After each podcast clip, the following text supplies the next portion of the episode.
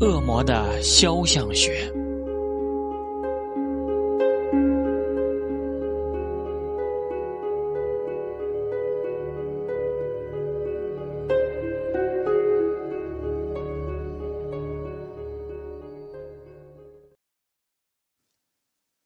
众所周知，因叛逆罪被天国流放的恶魔撒旦，曾是一位名为路西法的全天使。这一名字的含义是“黎明之子”。恶魔是从天上坠落的黎明之子。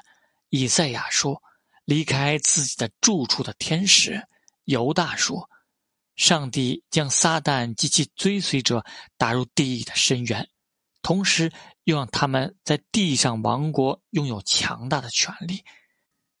于是，撒旦就如圣经所记载的那样，成为此世的王，能够在地狱和人间自如的行走。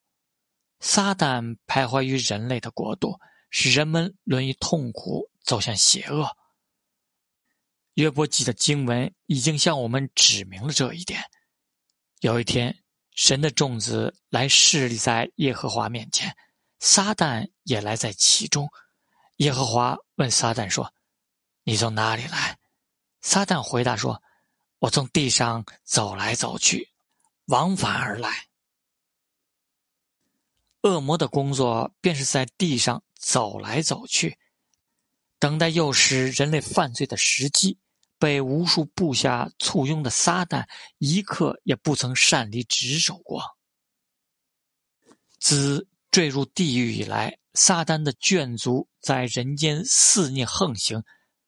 根据16世纪的恶魔学家约翰·威耶尔的计算，恶魔的总数达到740万9127，其中有72位魔王，统帅着。一千一百一十一个军团，各军团由六千六百六十多个恶魔士兵组成。维耶尔是文艺复兴时期的人文主义者，深受克莱沃大公相信的宫廷御医。他经过极其缜密的计算，得出了这个令人瞠目结舌的结果。不过，与维耶尔同时代的宗教改革家马丁·路德。也对恶魔的存在深信不疑。